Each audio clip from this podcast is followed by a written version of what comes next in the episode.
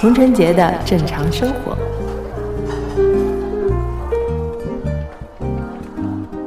Hello，大家好，欢迎来到童晨杰的正常生活。那这一次呢，掌柜来到了杭州啊，请到了一位非常活泼可爱的超红，现在杭州啊顶流，真的是是我们在那个社交平台上的一位网红大博主啊，也是也没有到大啦，就是真的还蛮多人喜欢的。嗯，所以到底是我来介绍还是你自我介绍？我自己来。大家好。我是抖音网红方嘉译小号，你知道 哎，对啊，为什么叫小号呢？因为我大号是那个在抖音之前是加了 V 的，然后就是标标签是艺人什么什么的，然后完了呢，我就觉得我自己要抒发一些东西，感觉哎好烦啊，然后我就干我说干脆搞个小号吧，结果我就开始做小号，以后没想到哎第六条粉丝就过了百万，然后因为啊本来也没想到过有会有这趴，然后来了之后，呃小芳芳跟我说，其实他的抖音里有很多的小朋友。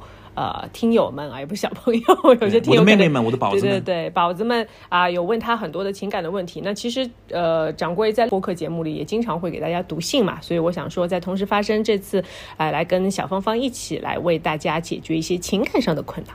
对我个人情感上的困困扰就是。我没结过婚，你知道我好多朋友已经离婚过两次了，我一次婚都没有结过，我插不进他们的话呀。是那么需要一个名分吗？不是，你让他每次在聊什么小孩啊，这前任啊，就上一任老，上一任那个前妻前夫啊，我在旁边就是。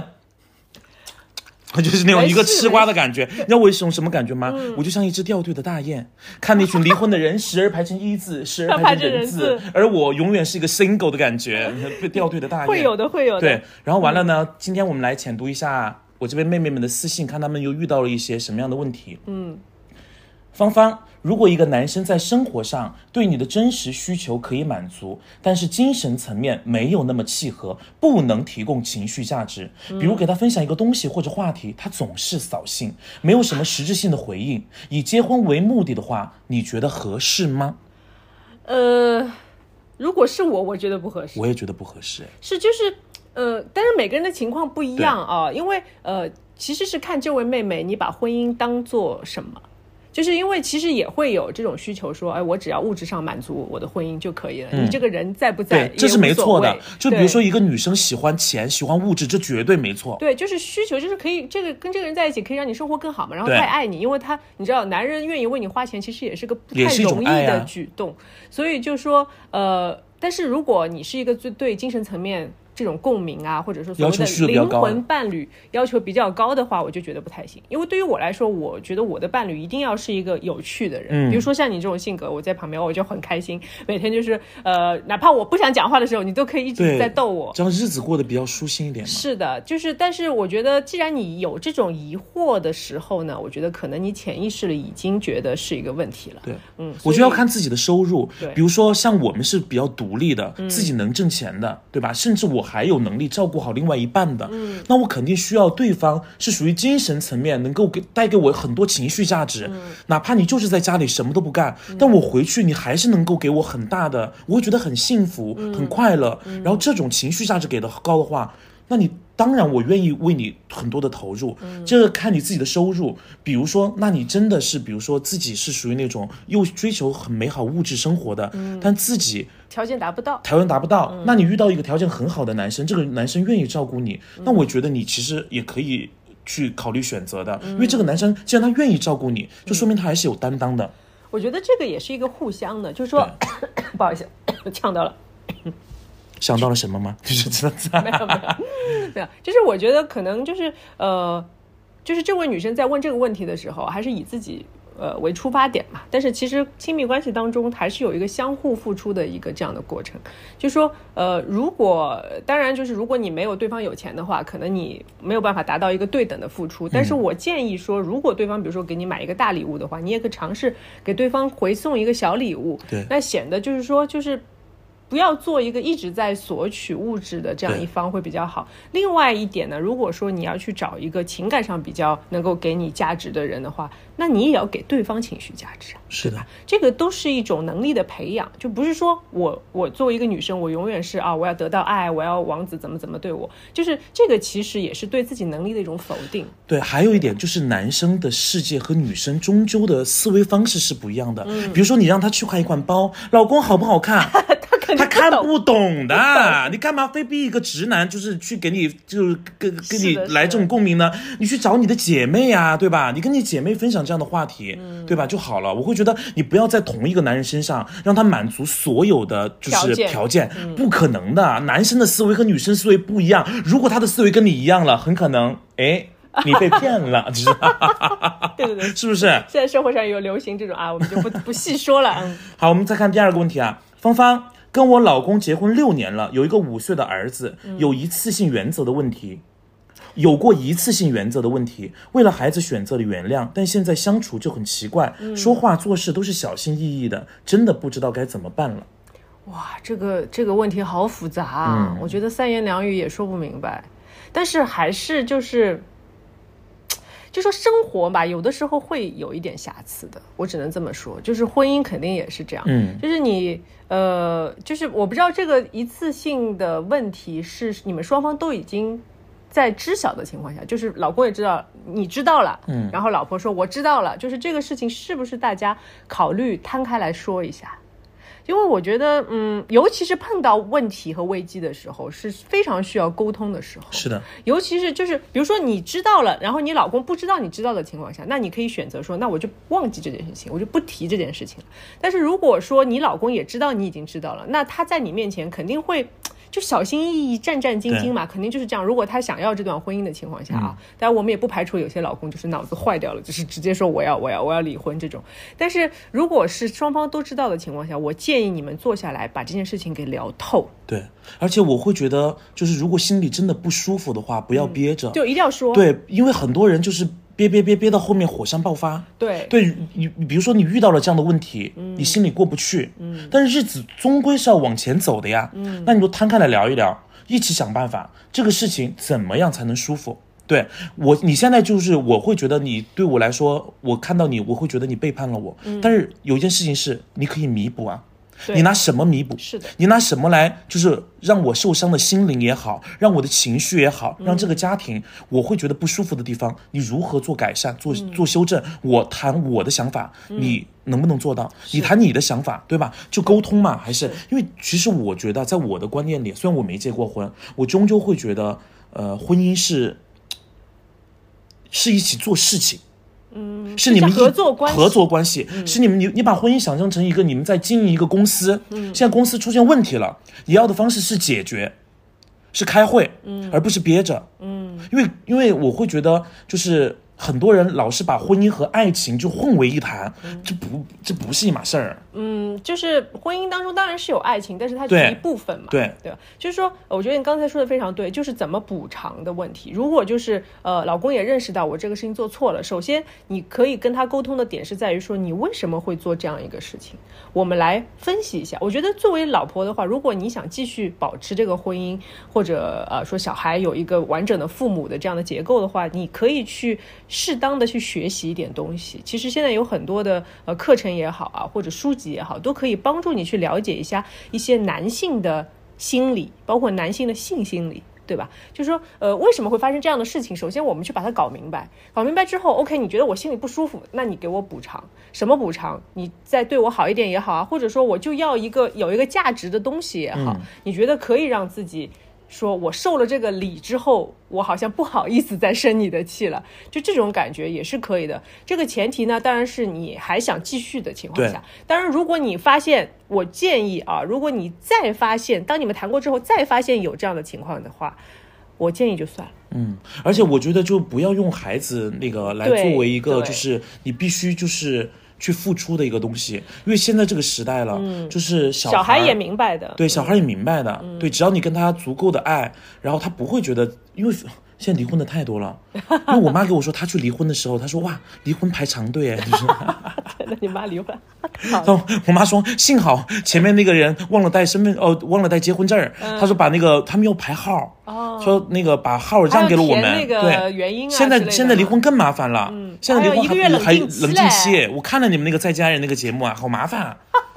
对对对，所以啊，这位听友啊，也是就是其实有很多种方法是可以来解决的，但是还是要根据，就我们可能今天一锤定音是没有办法帮你。而且我会觉得你有个观点很好，就是当我现在也是是这样，就是教自己的，嗯，就当你遇到什么事情的时候，不要陷入当下的情绪，你可以想象自己把自己再拔高两个度，嗯。对你把自己再往高高处看一下，格局，对格局打开。你 你从你从就比如说现在我们比如说呃站在这这里看问题是这样子，我们能不能站到这个位置来俯瞰，来看整个，然后你那个你那个看看事情的风景不一样，那肯定想想想问题的这种结构就不一样嘛。对的对的。我们再来看下一个问题啊，芳芳哥，我今年二十七岁，离过三次婚，哎呦还真能结，结婚真好。第一次大学脑子一热就悄悄领证了，后来因为他外遇离婚。第二次谈了一个四谈了四年，比我大八岁，领完证办完婚礼，发现他和前任有一个孩子，就选择了离婚。第三次是跟一个同龄的男生闪婚，后来因为赌博家暴离婚。我觉得好像自己没有未来了，很迷茫。二十七岁就觉得自己没有未来。不是这个妹妹，是我看她的文字，我都觉得她应该是个非常恋爱脑的人，而且她一直把婚姻当成。呃，人生你有点进去看他的视频吗？还没有，但是我，但是我，我看他的感觉就是，他会把婚姻当做是一个人生，嗯，很重要的一个重要的一个阶段，一个阶段，就是包括他可能畅想的美好生活是通过婚姻来获取的。我感觉是这样子的女孩。其实我小年轻的时候也有点这样子，就是我觉得谈恋爱就是要结婚的。就是不谈恋爱的，不结婚那个干嘛谈？不结婚不结婚的 都是耍流氓。对，不结婚的谈恋爱就是耍流氓。我我一直是这么认为的。但是我觉得这个就是你对于你，其实是跟你选人的眼光是有点关系的。就是这个人的话，呃，比如说我为什么会有这种感觉？我就是说我我不轻易谈恋爱的。只要谈了恋爱呢，我就觉得这个人是我可以往下走的人。而这个妹妹的感觉呢，是只要谈了个恋爱就觉得是要结婚的人。就是其实这是两个逻辑，你能听明白吗？我当然能听明白。编剧老师，对，就是所以其实这是这是一个你自己对婚姻或者感情的要求的问题，或者说是你识人。见人的这样的一个格局的问题，又说到格局了啊！这个这个词很好用，但是我觉得，呃，这位妹妹，我觉得你完全不用觉得没有未来，她是已经有小孩了嘛？而且我会觉得，说实话，她这么容易结婚，应该长得很漂亮，你知道不然怎么会这么容易结婚啊？对，所以女生就是要让自己开心起来。你说的漂亮的问题，女生其实如果。他在比较丧的阶段啊，你会发现你的容貌值就是直线会下降的，所以一定要让自己靠高兴。就说，当然我知道你有那么多的经历之后啊，我都赶不上你，我只结了两次婚，对，就赶不上你。当然就是在再见人的时候也有聊到，差一点跟 K K 有分开嘛。所以就是，其实我觉得，如果一段关系让你觉得不开心，他对你不好，你要离开，这不是你的错，只是说你可能在进入到下一段关系的时候，你就是你要去总结一下自己这。三段婚姻，三段关系，就是他今天在问你，其实他已经在慢慢的在开始总结，嗯，就说为什么会碰到这样的人，我为什么就会喜欢这样的人？那下次如果我再喜欢这样的人的时候，是不是我要给自己更多的时间去多了解一下，或者说我们试一试，而不要说我那么快的就完全确定的我就要跟这个人走下去。然后还有就是说，呃，我建议妹妹还是去多多接触一点社会，就是多见一点人。然后呢，可以去，还是还是那句话，就是去看一些亲密关系的书啊，或者说去跟姐妹们去多聊一聊。就是你还是要外外化，第一外化，对吧？要学习。我会觉得他把所有的这种呃人生过得美好与不美好，换在了放在了就是婚姻生活上。嗯，对，会觉得他觉得哇，未来我难道我就这样了吗？其实人生有很多种方式可以过得很精彩，是还是就是你除此之外，就是哪怕你结了婚，你作为一个女性，我觉得在婚姻当中，你也要保持自己的闪光点，无论是你的事业，无论你经营的什么，就是你还有自己独特的闪光点，你不是附附依附在这个家庭的，不是附着在这个男人身上的，就是这个这个和你人生的精彩美好程度。不成关系，只是说，如果你自己活得很漂亮的同时，还有一个很美好的家庭，还有一个很好的老公，这是锦上添花的事情。但并不代表没有这两件东西，你的人生就不美好了。对，我觉得就是，我觉得这个呃女听友的问题啊，我觉得就是很简单，你就是现在去工作。就是去好好的工作，我觉得最好的办法就是像我第一次离婚之后，就是投入工作，就是各种工作都接。可能以前因为我结婚，我我第一任老公是在上海的，所以我就经常待在上海，然后就几乎呃国外也不去啊，然后外地的工作也尽量不接啊。就你渐渐发现自己就越活越窄了，嗯，就是你所有的生活轨迹都是跟着这个人走的，之后你就会很其实其实是很痛苦的，然后。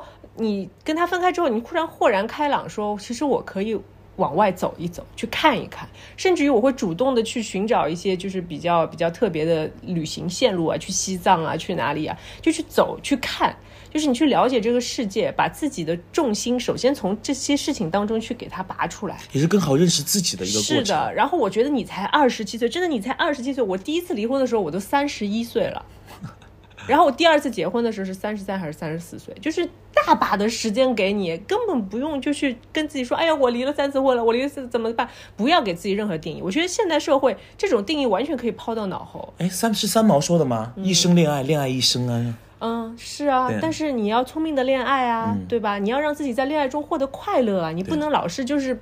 被人就是牵着鼻子走啊，这就不是美丽的恋爱了。所以，我真的是你知道吗？为什么我特别愿意跟你一起来回答他们的私信？嗯，我就是觉得你在你就是。特别特别好，从 对，突然想不出形容词。不是因为，就是你，因为你的很多观点我没有经历过，我无法无法深刻的去体会嘛。你作为一个离离过婚的女 女性，是不是？对，我觉得这个很正常，因为我前两天还在跟很多的，包括跟我制片人、跟导演聊天，就说女生就是她。其实觉得不管是男生女生啊，成长都是需要一个经历的过程的。你不要觉得这个人从天而降哦，年轻气盛哦，漂亮的不得了，完美的不得了，这是不可能的。他内里肯定是有他没有完全长好的部分的，不然的话，一个人已经成熟的在那里，难道你你希望接受你喜欢的人他已经是一个内心已经七八十岁的老人吗？不可能的。我一直跟呃很多的我的听友们也讲啊，就是说呃。一个女人四十岁，OK，她是有一定年龄了，她可能她的容貌是比不上二十岁的时候，身材可能恢复不了二十岁的时候，但是你四十岁的智慧肯定比你二十岁的时候要高很多很多。所以现在很多弟弟都喜欢姐姐啊。对，所以就是你要去欣懂得欣赏和自己，就是懂得告诉自己我是好的，嗯，我是一个。有魅力的女人，我是一个有经历的女人，这些经历都是可以帮到我的，而不是让经历去把你困住。嗯嗯，所以我觉得你二十七岁，你有这样的经历，其实你反过来想，对你来说是一件好的事情。嗯，你去你去好好的总结一下，你去好好的去呃为自己的将来或者为小孩再去再去学习多一点的东西，再去经历多一点的东西，让自己变得更加的成熟和强大，这是你现在需要做的事情。嗯，好，来我们来看下一个问题。我有一个朋友，他的追求者每天会给他买好吃的，嘘寒问暖。大概有快两个月的时间，我朋友对那个男的没有过多的表示。嗯，突然有一天，那个男生没有给他买吃的，他就开始说扣五分，等分扣完了就没机会了，然后开始说这个男的各种不好，蛮无语的。你怎么看我这个朋友？嗯。觉得可能是年纪很小的女生吧，我觉得这好，是不是是小时候做的事情？但是扣分这个事儿怎么说呢？就是因为我是射手座，有很多人在就是在小红书上我看那些呃星座的评论啊，也会说射手也是那种默默给人扣分的类型，但是是默默的那种。但是我觉得这个扣分有点草率了，就是我也不会为了这个事情扣分。其实我看到这里，这里我会想到就是比如说呃有些女生啊，她享受被人追追的过程。嗯，然后但是其实男生很多时候呢，呃，他会觉得自己做事情是有有度的，哦，有有的比较功利性的男生会觉得，哦，我对你，男生都是功利性的，不是有的功利性的男生，所有男生都是功利。我其实就没有很功利，是吗？对，那可能你还没有到九十九九步那一步。就是呃，因为有句话不是讲嘛，我走了九十九步，我希望你走那最后一步。对，其实我觉得这个女生她连一步都不愿意走，所以我的总结是她根本不喜欢这个男生。对她就是没看上，只是享受自己被被被追，对有人对她好的那种感觉。是的。然后我是会觉得，就无论怎么样啊，其实呃，我不太，我聊到这里，我突然发散性思维啊，我是其实不太支持那种所谓一见钟情就闪婚这样的模式的耶，因为因为我小时候其实有点有点这样子，我小时候只相信感情一定是。我见你一眼，我就知道天雷勾动地火，就是你，就是你，就是你。嗯，随着呃几段感情的这么谈下来，我自己年岁的增长，我慢慢慢慢越加的发现，就是我很在乎两个人相处很多年的那种情分。嗯，而且你们两个一定要面对很多事情以后，你才能更加清楚的看得清楚这个男生、这个女生是不是要你一生陪伴的那个人。当他面对事情的时候，面对一些。观点的时候，是不是能跟你站在同一个线上，而不是说这种表面上的，哎，他对我好不好啊？给我买了些什么？这种东西什么？我觉得我们说的其实可能对这位听呃网友来说是有点太过于沉重了吧？对他来说，可能他现在的年纪，正是应该胡闹的时候。对他享受的可能就是小时候，哎，有个男生每天来接你。上下学呀，然后突然有一天他不来了，就是我也有听到，最近有听到类似的故事啊，都是发生在十几岁的小女生和小男生身上的。然后呢，就是所有人都觉得你们应该在一起，然后突然有一天这个男生就消失了，就不见了。嗯。但是他女对于女生来说，她也没有说我追根究底去问一问到底是为什么，而就直接说，我就找另外一个男朋友，我就不跟你好了，就是。后来才会发现，原来之前的那个男生，他是因为家里出了事情，嗯，所以他才消失了一段时间，没有来找你。那这个听起来是不是就是，哎呀，就是很多人把它归结为什么所谓的缘分啊、错过？我觉得这个就是完全就是因为你太把自己当回事儿，嗯，就是你。太高高在上，你觉得那个人永远都会在的，就是人有的时候就是这样，对方对你太好了，你就完全就不想要付出了。但是好的关系一定是互相付出，对，互相的，不是说一定是五十五十，但是这个就是每个人的要求不一样，或者在每个阶段不一样。那可能这段时间你比较强大的时候，你可能只需要一点点，然后你多付出一点。那过段时间可能会有流动的嘛，那对方可能变得比较强大的时候，你又比较柔弱的时候，那可能对需要对方给你多一点，所以他永远。是一个呃起起伏伏啊，是一个流动的过程，它并不是完全是平等，或者说完全是只是一方来对另一方好，这个关系肯定是不健康的。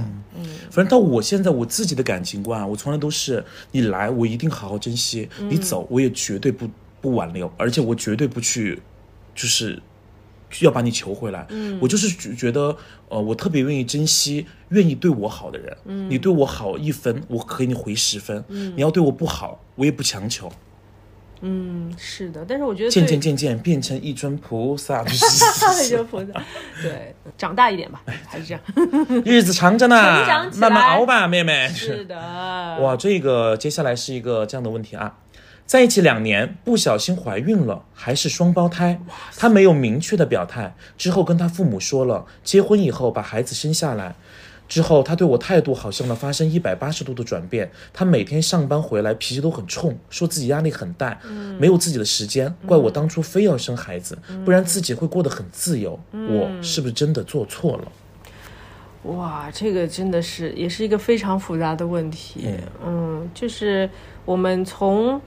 就是作为一个母亲来说，肯定不会觉得自己生孩子生错了嘛，对吧？如果就是如果你不想要把他生下来的话，其实有大把的时间来给你做决定的。作为女生来说，而且双胞胎啊，你想，就是肯定自己也是很爱的嘛。对。但是对于男生就是这样，男生可能因为现在说到两年的时间，嗯，那可能对于男生来说他是没有感觉的这个事情。第一是没感觉，第二可能这个男生经济方面不是特别特别的 OK。所以就是有的时候吧是。就是人生不是说完全都是我做好准备我才能够去做某一件事情的，嗯，这也是我为什么一直就比较谨慎的在要孩子这件事情上的时候，我一直觉得自己不够资格，不够资格，不够资格。对，但是呃，就是但是我觉得呃，我身边有很多的女性朋友啊，她们在生了小孩之后也是变得，当然是辛苦，但是也变得非常的幸福。她们有她们就是可能我体会不到的快乐，但我觉得作为这个女生来说。嗯，既然孩子已经生下来了，我觉得说，呃，有没有想过，嗯，首先是，呃，你先不要说去我去我去改变我另一半的态度，你先改变自己呢。嗯，你先让自己变得强大起来。比如说，你可以尝试去去找个工作啊，尝试去就是呃去多学习一点东西啊。然后呃，我觉得另一半的态度呢，你也是要跟他聊的这个事儿，就是。首先就是小孩现在还小，他不能跟你互动的情况下，其实你对他没有太多的感觉。一般父亲的话，可能要到三四岁，就是小孩可以跟他讲话了，然后玩啊什么，他会慢慢感受到，哦，这是我的孩子，就是我拥有你们，我还是非常的幸福和幸运，还是有责任感的。是的。然后呢，就是你要给他一点时间。男生他是会，就是尤其是。你们又是意外怀孕嘛？又不是说我准备好要做个父亲的时候，我才接受这个小孩。对于你们来说，就是这段时期肯定是作为女生，你会要承承受更多的东西。我知道你非常辛苦啊，但是这个也是一个，就怎么讲呢？就是这个命运这个东西吧，它永远不是按照你的计划来的，所以你要相对来说这段时间你要多。多承受一点这样的东西，就是可能压力啊、焦虑啊，或者责任，甚至身体上的很多的疲惫啊，是这样的。但是我觉得在这里，如果你的先生有听到的话，我也希望就是他听到我跟他讲，就是要去体贴自己的另一半，体贴自己的家人，因为他们现在已经是你的家人了。对我知道，就是很多男生他他们的工作肯定都是很辛苦的，然后赚钱压力也会很大，家里开销又很大的情况下。但是事已至此啊，就是你要接受这个现实。不是，我刚好是有一个真的真实的故事，是我之前的视频，我有个系列叫《女子图鉴》，就是讲我身边这些认识的女孩，嗯，她们的故事。有一期呢，就刚好是呃，我身边一个叫西西的女孩，她的故事。嗯，西西呢，就是等于说从小成绩也不好，然后完了呢，就是大学就没有考大学嘛，然后别人都高考完，她高考完，然后就开始谈恋爱了，嗯，结果就很快的就也是意外怀孕了，因为怀孕过后呢。呃，就问怎么办？就一问那个男孩家里，那个男孩就说那就结婚嘛，就生下来嘛。男生年纪也很年轻呢，然后。完了呢，结果就小孩生下来以后，男生就答应他说：“那我会好好出去找工作。”可是那个男生呢，就是也没有很好的文凭，只能找一些销售的工作。嗯，那个时候卖车嘛，据说一个月车也卖不出去，只有基本工资六百块钱，就要养一个孩子一个女人了。然后那个男生就是每天就开始很愤怒，就觉得为什么我要经历这一切？我其他朋友都还在打台球呢，明天在网吧打游戏呢，还在抽烟呢，我为什么回来要抱一个孩子？为什么他又会这样的情绪？嗯，然后完了，我那个朋友呢，二话没说，他说。没关系，他说你那个养不活的话，我就出去找工作，然后就去美容院给人家做脸。嗯，后来呢就开始减肥。他说他自己就是一个星期就纯纯吃那个蔬菜，然后自己瘦了十几十几斤，然后自己就去一家网店。开始做模特儿，但是他做模特儿呢，就因为他想多挣点钱，然后因为做模特儿可能一个月就是五千块钱，他就把 P 图，然后把搭配服装，把陈列的工作全部包了，这样呢，他一个月就能赚七千，就能把小孩给养好。他就这么，然后结果运气也算很好，一下子拍了一个毛衣，成为了爆款。那个毛就基本上当年好像网店，如果你能卖个三四万件，就很顶很顶的模特了，然后名气一下子打出来了，所以很多人就找他去做模特，然后慢慢自己一步一步的，现在也在。做主播，然后但是那个孩子就早就离婚了嘛，两个人现在那个孩子他自己单独抚养，然后自己谈了一个很漂亮的外国男朋友，然后那个你想啊，我会觉得他有时候很赞，因为我们明明比他这么多，一聊啊，他已经有一个那么大的小孩了，自己也不过才二十五岁的年纪，就我会觉得哇，一个女生又漂亮又年轻，结果小孩又也也长大了，我觉得哇，为什么我年轻的时候没有生个小孩啊？就是，嗯，其实这样子，我会觉得是遇到问题解决问题，对，就是还是。就是还是靠自己，我觉得很多事情还是靠。而且我会，我特别相信一句话，从我妈妈身上看到的，就为母则刚。嗯，当年像我父母那个年纪，他们是赶上了那个一个叫下岗的，就很多国营单位一下子就没有铁饭碗了嘛，一个下岗潮。然后像我爸就一蹶不振啊，因为我爸以前是个小领导。他就会觉得哇，我自己怎么会面对这样的命运？在家里整整练了四年的庞中华钢笔书法，写的一手好字儿啊，就是不肯下楼。他觉得好丢脸，你知道吧？但我妈就不一样，因为我还在读书，我妈要养我，我妈就选择了直接去摆个地摊儿，就卖早点，卖汤圆儿，卖那个豌豆粉，卖煎饼。嗯，然后像一般的小孩在那个青春期的时候会很介意这件事情吗？嗯，我就完全没介意。我就不去帮忙，然后刚好我真的是算是个很幸运的人，还遇到了同学。那个同学看到我在卖，就在帮妈妈做生意啊，他们就过来买，买完以后就说走啊，上学啊，就对，说哎，他们他妈他他妈在那边卖汤圆，你们要记得去吃汤圆啊。就是我会觉得我自己。呃，算是很幸运的，有一个很坚强的母亲，有一帮很好的同学，很善良的人。嗯，然后我会觉得，呃，你还是遇到任何问题的时候。你要要有一个东西，就是因为日子还要过下去嘛，嗯，你得撑住了，你得活下去。如果你的男生、你的男人不够坚强的时候，这个时候你该站出来，你要学会坚强，因为你现在已经是一对双胞胎的母亲了。对对，然后你要做的是，可能很辛苦，你要把孩子照顾好的时候，你还要去调教一个不太成熟的男人。嗯，我觉得就是嗯，参考你朋友的例子啊，其实是一个非常励志的故事，就是可能我们。就是很多普通人，他没有那么幸运，说或者说没有这个条件去达到某一个高度。但是我觉得，嗯，因为我也是，其实小时候是单亲长大的嘛，所以就是，呃，母亲确实是在我生命当中就是非常坚强的一个形象。对于我来说，我觉得我妈小时候就是那种，呃。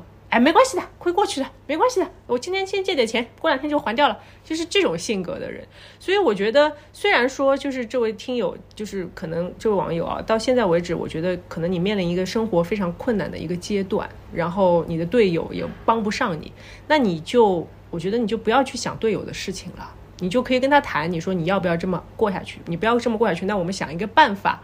去过下去，或者分开过下去，都是一种办法。但是你首先是要发展自己的能力，这是永远永远唯一的有用的东西。嗯，你的能力说不不只是钱，你去长本事，你会就是渐渐的在这这个社会中找到属于自己的位置。然后，因为小孩已经生下来了，你再去想有没有做错啊？哎呦，是不是后悔啊？这个都没有没有意义了。嗯，我们向前看，然后把自己的生活过得更好，然后。我相信，就是过了更好之后，你的小孩也会开心，你也会开心，然后你就会遇到更好的事、更好的人，都 OK 的。嗯嗯，就日子可能会辛苦一点点，可是，哎，谁的日子不辛苦呢？现在是吧？其实其实就是你不能丧失了对生活的那股劲儿。对，就是你，我就比如说我活到现在，我我是总有一种。我可能自己在给自己洗脑，我就觉得我一定可以，我一定可以做到。就比如说，你看我，我是到今年才在抖音上红了的嘛。但是你说我，我有多少的同事，我有多少的小伙伴，嗯，已经在这条路放弃了，而我是一个真的没有放弃过的人。我就是觉得马上就会好起来了。我马上就会红了，我马马上就会好了，就是我总是有这样的信念支持着你。就人呢，就是要把那口劲儿一直给他他找到，对，这口气一定要提着。然后呢，我觉得喜欢我们芳芳的网友啊，其实呃，你们看他的视频，一定能够获得很多的能量的。然后把这些能量储存在自己的体内，让自己变得更好起来。然后芳芳也会一直在陪伴着你。对，我会觉得我自己那么。糟糕的一个人，你知道吧？又不好看，又干嘛干嘛的，我都可以做到，所以你们一定也可以。是的，大家一定要把信心给他提起来啊！我知道现在就是可能大家都处于一个，大部分人都处于一个相对比较困难的时期，但是我们永远跟大家都在一起嘛。然后有什么问题的话，随时可以给芳芳写信。如果听了节目的话，也可以给掌柜写信。然后我们有机会的话，就为大家来解决这些问题。最后送大家一句我很喜欢的句话，嗯，这句话叫做“只要我们不放弃，一定会有好运气。”嗯，很押韵哎。我听了前面一半，觉得有点俗气。是个 rap，只要我们不放弃，也一定会有好运气。Yeah，就是一个 rapper 的感觉。好的，好的。那今天嗯。没有了吗？没有了，就念完了，念完了。好到饭点了，我们该去吃饭啦。好的，我们家时间也差不多。我们家弟弟手都要断了吧？我们我们俩拍了一个小时。哎，你有没有支就给弟弟一个架子？来，我来结尾啊。手已经断了。好的，那今天跟小芳芳一起呢，也是念了一些呃她的她的网友们吧，给她留的一些信啊，然后一些留言，然后啊有什么问题呢，或者说有什么自己的看法，也欢迎给掌柜来留言啊。如果呃有比较建设性的话，我可以给小芳芳一起来看一下，然后再开个研讨会什么的。好呢，好呢，今天就这样了，同时发生，我们下期再见，拜拜。下期不是我了啊，下期对，也不一定连着放，拜拜，拜拜。Bye.